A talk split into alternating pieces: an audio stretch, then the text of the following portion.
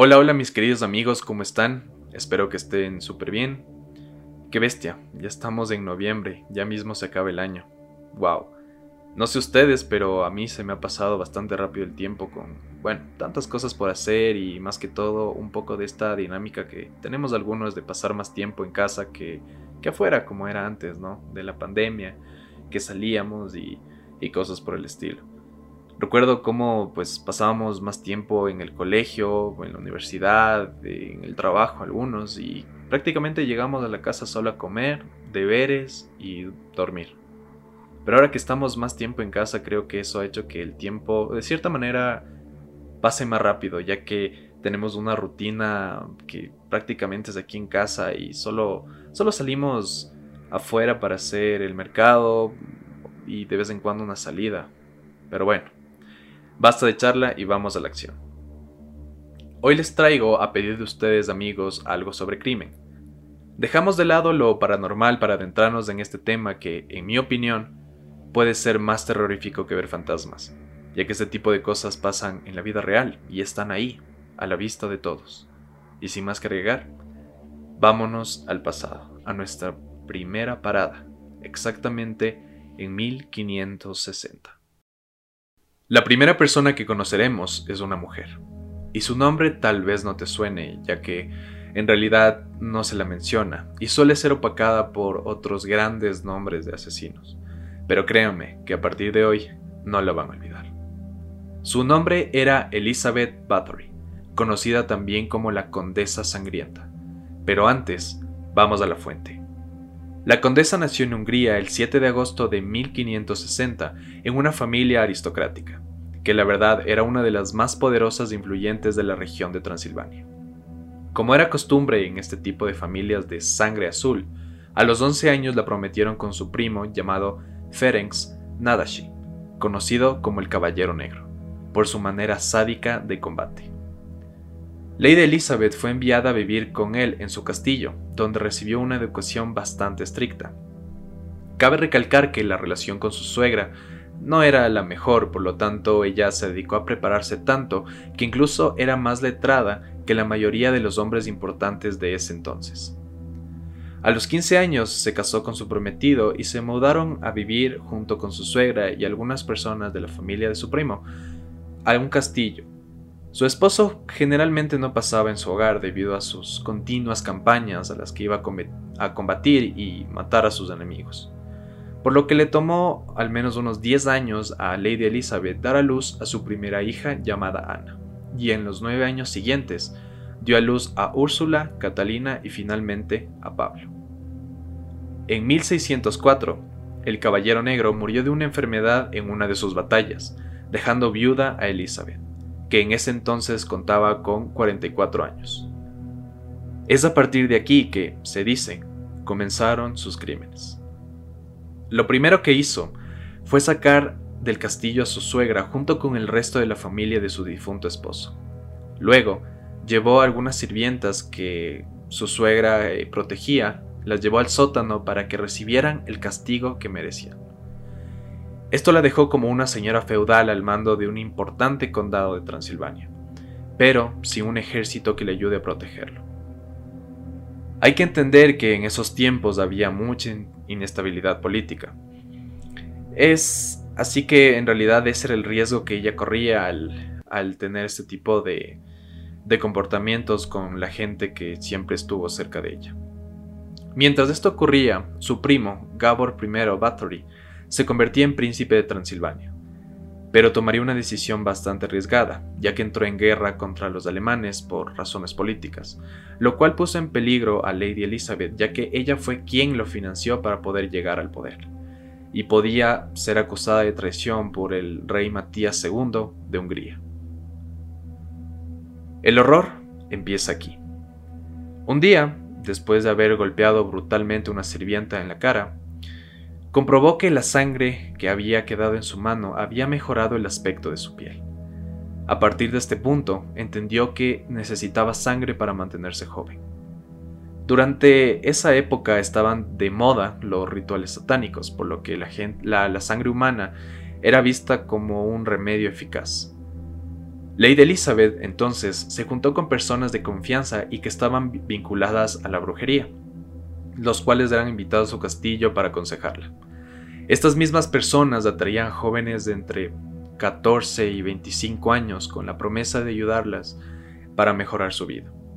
Esto continuó por alrededor de unos 10 años, hasta que se dio cuenta de que, a pesar de tener su remedio cosmético, la edad comenzaba a notarse en ella.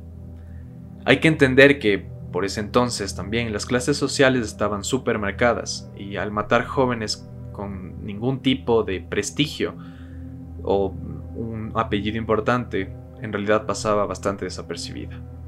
Pero bueno, volviendo al tema, como ella estaba envejeciendo, pensó que la sangre de las jóvenes sin buena herencia no era suficiente, por lo que decidió eh, utilizar sus influencias para acoger a jóvenes de familias aristocráticas, y eso fue lo que llamó la atención. ¿Qué hacía con sus víctimas? Bueno, podemos decir que hacía de todo. Las cortaba, las golpeaba, las dejaba por ahí para que se desangren y muchas veces las sirvientas o jóvenes tardaban días en morir por sus heridas, por lo que era bastante común ver dentro y fuera de su propiedad muchos cadáveres, así como percibir un olor putrefacto. Como les comentaba, pasó un tiempo sin tener ningún tipo de problemas, hasta que empezó a traer gente muy importante, y fue cuando el rey Matías II abrió una investigación, para posteriormente enjuiciar a Lady Elizabeth y sus cómplices. A ella no la pudieron ejecutar por ciertos beneficios de su estatus y fue así que fue encerrada en su castillo en una habitación completamente sellada, que solo tenía una endija por la que pasaban un poco de comida de vez en cuando. Sus cómplices, en cambio, fueron ejecutados y quemados en la hoguera. Vaya, pues con este caso un poco breve, eh, pues nos damos cuenta que, en ese entonces, eh, en la Edad Media, cuando pues Europa era la que dominaba el, mundo prácticamente, podíamos ver cómo estas clases sociales, bueno, las más altas, tenían este tipo de, inmunidad y que pues, realmente podían hacer lo que ellos quisieran, se les ocurriera en ese momento. O sea, ver cómo la condesa atraía a jóvenes y estuvo tanto tiempo, alrededor de 10 años, haciendo esto, matándolas y prácticamente tirándolas por ahí. Eh, y nadie dijo nada hasta que comenzó a meterse con jóvenes de la aristocracia. Ahí es recién cuando bueno, el, rey ya se dio cuenta de que, de que algo estaba pasando, pero en ese entonces, si me imagino si ella no se metía con, gente importante, ¿cuánto tiempo no pudo haber pasado sin que pues alguien comenzara ya a alzar la voz? O sea, es más, incluso creería yo que podía haber seguido hasta que finalmente muriera. Bueno, en ese entonces la gente no, no vivía tanto como ahora. Y pues podía haber seguido, que será unos 20, unos 20 años más, años más haciendo esas, esas atrocidades pues te deja mucho que pensar en realidad. Ver cómo incluso en, en épocas muchísimo más antiguas, como en el Imperio Romano, había gente pues extremadamente loca y que estaban dentro de estas familias o, estas personas muy importantes. O sea, podemos remontarnos a la época del Imperio Romano con el emperador Calígula, que también decían que estaba loco. Este, tenemos también papas que, hicieron muchas cosas muy malas, reyes, y, hoy en día incluso también se llega a hablar sobre personas de familias importantes que han hecho o se sospecha que han hecho cosas muy malas. Y hoy en día al menos creo que tenemos una, una voz mucho más fuerte. O sea, el poder de cierta manera no es tanto como era antes prácticamente era un poder absoluto y, realmente creo que si tú no le agradabas al, rey, él te podía mandar a matar y listo. Y entonces imagínense ir donde otra autoridad y acusar a una persona importante de, que está haciendo cosas malas, pues prácticamente era una sentencia de muerte. O sea, si esta persona tenía la, las influencias suficientes, podía hablar con un par de personas y pues listo. el caso no se no salía, quedaba como una, como una injuria y pues es más, te metían juicio a ti e incluso llegabas a ser eh, ejecutado por, por las injurias a una persona importante. Entonces, te, te da mucho que pensar en realidad. Ahora, ¿qué les parece si nos trasladamos a épocas más recientes? Exactamente al año 1948. Pero antes, ¿alguna vez vieron la serie Manhunter? Les recomiendo, porque es excelente. Personalmente, a mí me gusta mucho conocer sobre psicología.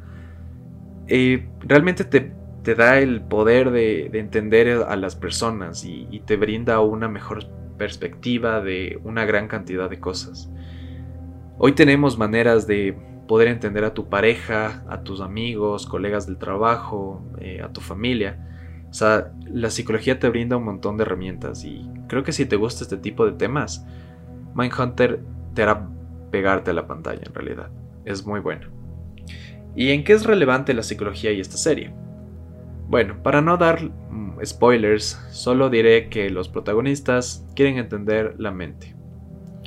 Y una persona que sale en, en esta serie es base para la investigación que están haciendo los protagonistas. Y esta persona se llama Edmund Kemper.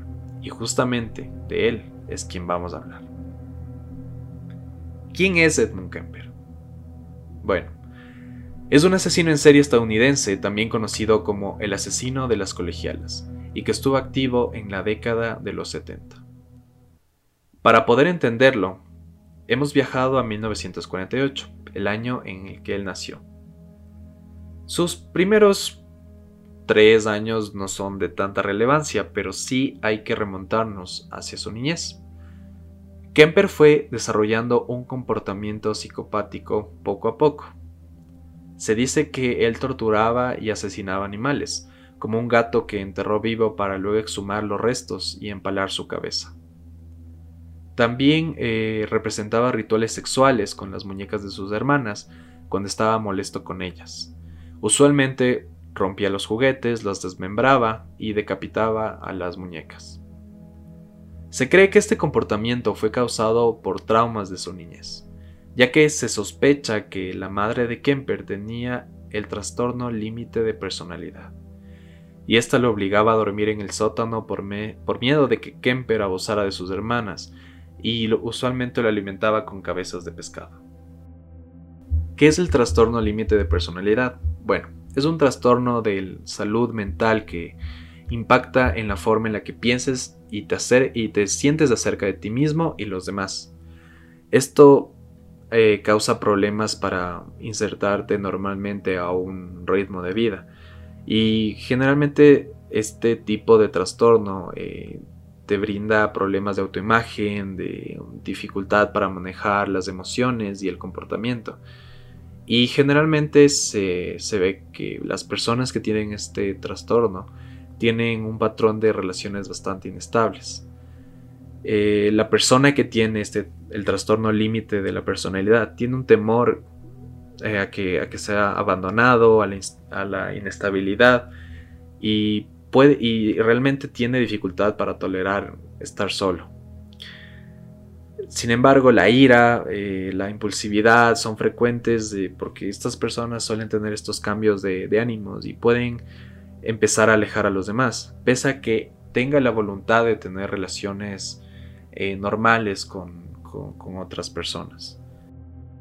Y haciendo un punto aparte en, el relato, creo que vale recalcar que, pues bueno, este tipo de, de trastornos eh, le pueden pasar creo que a cualquiera. Y a pesar de que han pasado bastantes años, de que, la gente está, bueno, los científicos van estudiando eh, todo este tipo de cosas, aún no sabemos mucho sobre, sobre este tipo de, trastornos. Ya tenemos definido algunos y hay ciertas personas que pues se les puede llegar a, dar un diagnóstico, pero eh, sí creo que es importante que pues si en algún momento tú te sientes de esta manera, ¿no? Te sientes solo, te sientes raro, siempre es bueno hablar con un profesional. Uno sabe, puede que sea algo, algo completamente manejable y pues te pueda permitir tener una vida plena. Creo yo que, que es importante, ¿no? Que, que incluso apoyemos a nuestros amigos, familiares, a tu pareja, si en algún momento tiene eh, algo raro, creo yo que podemos ayudar muchísimo a esa persona. Y, más que todo tomarle la seriedad al asunto, porque este tipo de cosas son súper son súper importantes y son súper serias en la vida de, de, una persona. Entonces creo que lo mejor es poner nuestro hombro y ayudar a esa persona que queremos a que pueda a que pueda superarlo. Bueno, continuando con la historia. Poco a poco estas situaciones eh, fueron moldeando a Kemper, hasta que al cumplir los 15 años le disparó y mató a su abuela, mientras ella estaba terminando su último libro para niños. Se dice que Kemper tuvo una discusión con su abuela y en un arrebato de ira simplemente cogió un arma y le disparó. Luego, cuando llegó su abuelo, también lo mató. Finalmente llamó a su padre y le dijo que le avisara a la policía. Y cuando, cuando llegaron, él declaró que solo quería ver qué se sentía matar a su abuela. Y que obviamente mató a su abuelo porque sabía que se iba a enojar por haberla matado. Él fue internado en el Hospital Estatal de Atascadero, en donde fue diagnosticado con paranoia esquizoide. Y es aquí en donde Pongan mucha atención porque los siguientes detalles son bastante importantes para el resto de la historia. En el hospital se hizo muy amigo de su psicólogo y hasta se convirtió en su asistente. De esta manera, Kemper demostró lo inteligente que era para ganarse la confianza de las personas. Debido a esto, tuvo acceso a pruebas que se les hacían a otros internos y finalmente esto lo ayudó para impresionar a su médico y que le dieran el alta, alrededor de los 21 años. También, cuando se le internó en, este hospital, se descubrió que él tenía un IQ de 140. El promedio de lo que yo tengo entendido que una, una persona normal eh, tiene de, de IQ es de alrededor de, me parece que es de entre, creo que es entre 90 y 109 puntos. O sea, eso es lo que, el promedio que usualmente las personas tienen de, IQ. Entonces, imagínense tener 140 puntos de IQ. Eso es prácticamente, es tener una inteligencia superior es, es, algo increíble, ¿no? Es ahí. ¡Wow! Te hace pensar mucho. Es, como les digo, e, es una persona bastante inteligente. A partir de acá, les recomiendo a las personas que sean sensibles a este tipo de tópicos que detengan la reproducción. ¿Por qué? Porque a partir de este punto voy a relatar un poco de lo que Kemper hacía con sus víctimas.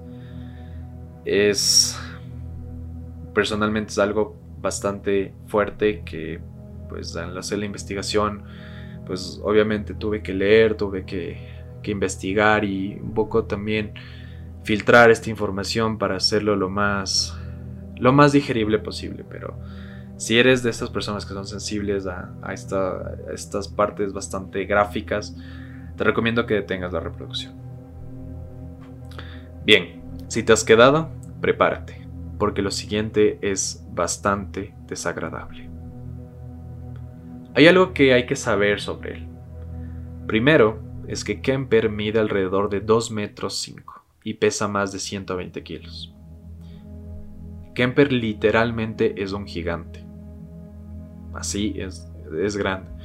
Mi caso personal, yo mido unos 72, entonces te imaginarás verle a, él parado enfrente de ti, o sea, tú le ves para arriba. Y, o sea, verlo creo que sería algo bastante, bastante imponente, que pues, yo, yo creo que sí quedaría prácticamente asustado. Pero bueno. Kemper trabajó en el Departamento Californiano de Transporte, Una vez que ya salió y recibió el alta de, del hospital, pues bueno, fue a vivir con su madre, tuvo una época en donde se, se, independizó, pero después finalmente terminó regresando a la casa de su madre. Es el, el, hecho de que haya trabajado en el Departamento Californiano de Transporte es importante, porque él usualmente manejaba por carreteras. Acá en Ecuador es prácticamente imposible que puedas jalar dedo, debido a la inseguridad y todas esas cosas, pero en Estados Unidos es diferente. Eso de jalar dedo es algo que es bastante normal de cierta manera. Teniendo esto en mente, su modus operandi era el siguiente. Él tomaba su auto y conducía hasta que alguna chica de entre unos 15 y 21 años hacía la señal de auto-stop, que es la de, pues, el, dedo, más o menos como, un, hacer un, un, ok, pero pues lo extiendes y pues es, una, es la señal creo que universal de, de auto-stop. Él se detenía para brindarles el transporte. Les decía que él les iba a llevar a donde querían, entonces decían, ah, necesito llegar al instituto, necesito llegar a la escuela, necesito llegar a mi casa. Luego, él pues bueno, se subían al auto y él las llevaba a un lugar apartado para asesinarlas. Pero no solamente hacía eso. Sus instintos los llevaron a mutilar los cuerpos, practicar necrofilia con ellos y también desmembrarlos, tal cual hacía con las muñecas de sus hermanas. Era tan sádico que llegó a enterrar la cabeza de una de sus víctimas en el patio de la casa de su madre. El caso más reconocido de, de Kemper es el asesinato de Aikoko, quien fue asesinada y decapitada por Kemper, para luego él tomar su cabeza y guardarla en la cajuela de su auto. Él asesinó el mismo día en que tenía que reportarse ante un tribunal de examen del hospital donde estuvo internado. Y como les dije, Kemper es tan inteligente que puede eludir al tribunal y ellos, para que ellos lo declararan completamente rehabilitado y que era posible borrar todos sus antecedentes. Kemper ha sido entrevistado a lo largo de los años y ha comentado algunas otras cosas que hizo. Dijo que a veces visitaba la tumba de una de las chicas que asesinó y que el detonante para cometer estos atroces actos era cuando discutía con su madre. Y esto es relevante porque el acto final de Kemper fue asesinar a su madre y a la mejor amiga de ella. El 19 de abril de 1973, invitó a la mejor amiga de su madre a la casa. Cuando ella llegó, la mató estrangulándola, para esconder después su cuerpo en un armario. Pasado un tiempo llegó su madre y como era costumbre, los dos discutieron. Es entonces que ese mismo día, cuando llegó la noche, Kemper entró a la habitación de su madre y usando un martillo de zapatero la golpeó hasta matarla. Luego, y aquí es donde se pone bastante gráfico el asunto, luego de, de matarla a martillazos, la decapitó y violó su cabeza. Después la utilizó como una diana para lanzar dardos, hasta que simplemente se aburrió y decidió sacarle las cuerdas vocales y arrojarlas a un triturador de cocina. Luego, siguió con sus actos y se comió parte de sus órganos, y durante cuatro noches durmió con el cuerpo de su madre en estado de putrefacción. Seguido de eso, Kemper tomó su auto y comenzó a manejar hacia el este, tranquilamente. Mientras iba conduciendo, él iba pues escuchando la radio, y después de un tiempo, al no recibir ninguna noticia, no escuchar nada sobre sus actos, el muy desilusionado frenó y llamó a la policía para confesar sus crímenes, y que él era el asesino de las colegialas. Al principio la policía no le creyó, pensaban que era una broma de mal gusto, pero Kemper, al relatar los detalles de los crímenes, inmediatamente la policía entendió que estaban hablando con el asesino y fueron a buscarlo. Y en realidad, la policía tuvo suerte porque Kemper les dijo hasta dónde estaba. Es así como colgó la llamada y esperó en su auto tranquilamente a que llegaran las autoridades para que pudieran arrestarlo. Durante su juicio admitió los asesinatos y otras prácticas como la necrofilia y el canibalismo. Sin embargo, en el juicio él alegó que tenía locura, lo cual no fue admitido y se le acusó de ocho cargos por asesinato. Curiosamente, cuando, cuando fue el juicio de, de Kemper, él pidió la pena capital, o lo que también se llama la sentencia de muerte.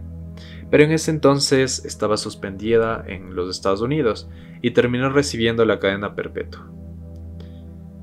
Hay algo ahí que, que bueno, Kemper dijo cuando, cuando pidió la, quema, la, la, la pena capital. Él pidió ser electrocutado en la silla eléctrica. Y eso es porque cuando era niño, eso es algo que eh, omití al, principio. Cuando era niño, él usualmente jugaba cosas como, eh, o sea, juegos del tipo la silla eléctrica, eh, o sea, cosas súper, súper oscuras que realmente los demás niños en, esa edad pues, pues no, tenían ni idea, no, no jugaban eso. ellos jugaban juegos normales, pero él siempre se le pareció fascinante este tipo de juegos raros como el de la silla eléctrica. Entonces, con esto teniendo en mente, no me sorprende que él haya pedido la pena capital, ya que parece que era como que su sueño. Pero bueno, a la final terminó recibiendo la cadena perpetua. Kemper también admitió que se dejó atrapar por las autoridades para no tener que vivir con la preocupación de que tarde o temprano lo iban a arrestar. Además de que se le, se les quitaron las ganas de matar cuando asesinó a su madre y dijo que hacerlo le parecía apropiado. Sobre todo triturar sus cuerdas vocales, porque eso se debía a todos los daños como venganza, a todos los daños que ella chilló y lo maldijo. ¿Pudiste notar que en todo momento hablé en presente de Kemper? Bueno, eso es porque él aún sigue con vida y está recluido en la prisión estatal de Vacaville, en Estados Unidos, y para el año 2021 va a cumplir 73 años de edad. Hay que entender también que durante todos los años que Kemper ha estado recluido en, esta prisión estatal, él, eh, él, él ha dado bastantes entrevistas en realidad. Y las personas que han podido hablar con él eh, directamente cuentan que de cierta manera Kemper es una persona fascinante, pero también que les transmite bastante paz. O sea que es una persona bastante amigable y que en realidad cuando, cuando han ido a entrevistarlo, pues él ha sido súper abierto con las preguntas que les hace y, a lo largo de los años se han, eh, se han recopilado todo este tipo de comentarios y de, Kemper hacia sus asesinatos, como por ejemplo el que, dijo que pues, se les había quitado las ganas de matar porque ya mató a su mamá y listo. O que hizo lo de las cuerdas bucales por, por este asunto. Entonces, eh, esto, bueno, esto es bastante, bastante macabro, creo yo, porque es una persona que realmente sabe lo que hizo, pero de cierta manera no le importa. O le importa tan poco que es como si contara una anécdota de que sí, alguna vez me fui a acampar y fue súper divertido porque hice esto, esto, esto, aquello. O sea, lo cuenta con una naturalidad y con una calma tan, tan fría que, wow, o sea, te hace, te hace pensar. Te hace pensar y también la, gente que fue a, entrevistarlo a él también súper valiente porque, o sea, tener a una persona de 2 metros 5 y pues que, sabes que, asesinó a, mujeres de esa manera tan, tan horrible, es, es ser valiente. Es ser valiente en realidad. Eh, como les dije, la verdad fue difícil buscar toda esta información por lo gráfica que ha sido toda esta historia. Este tipo de cosas te hacen pensar en cuál, en cuál será la fórmula para crear un monstruo como Kemper podemos, podemos no tener este tipo de, de patrones que coinciden con, con, personas que han hecho este tipo de atrocidades, ¿no? Generalmente es que tuvieron una infancia bastante dura, los padres eran, eran bastante malos y, poco a poco fueron eh, teniendo esta mala perspectiva de, lo que era la vida y de cómo tenía que manejar sus, sus emociones, ¿no? Entonces, con lo que, o sea, con lo que vemos, generalmente puede ser este tipo de cosas, pero sí hay que entender que hay asesinos, eh, gente supremamente enferma que no, que tampoco sigue este patrón, entonces eso es algo bastante, bastante interesante que pues eh, esa parte de la, la psicología juega un papel fundamental en este tipo de asuntos. Hoy en día este eh, tipos como él son casos de estudio y que han arrojado nuevas técnicas para, para determinar el perfil de, estos sospechosos. Y pues algo que quiero dejarles antes de, despedirme es que cuando estuve buscando de, quiénes hablarles hoy, pues les, les hice una encuesta en Instagram para pues saber qué es lo que de qué querían que, yo hable en este tercer episodio de La máquina del tiempo, es que eh, cuando estuve buscando de, quién hablar, si hoy hubiera un top 10 de los peores asesinos de la historia, Edmund Kemper no estaría ni cerca de estar en los 10 puestos primeros. Hay gente que hizo peores cosas y que, bueno, en un futuro yo les, les de, relatar de, algunos, algunas de estas personas. Y en cambio, eh, hablando, regresando al tema de Lady Elizabeth Bathory. Si lo definimos por número de víctimas confirmadas, ella sería la número uno. Tanto de hombres como mujeres. Ella sería la, la peor asesina en serie de, de toda la historia. Aunque creo que cada asesino es un mundo diferente sí podemos eh, sacar ciertas similitudes que tienen ciertos asesinos de, todo el mundo, pero a la final cuando tú haces un análisis y una investigación sobre, sobre estas personas, te das cuenta de que hay ciertas cosas que los hacen únicos. Y creo que esas son las cosas que más que todo son fascinantes porque hay cosas que simplemente para nosotros nos pueden parecer muy tontas, pero para ellos son tan importantes que incluso llegan a matar por eso.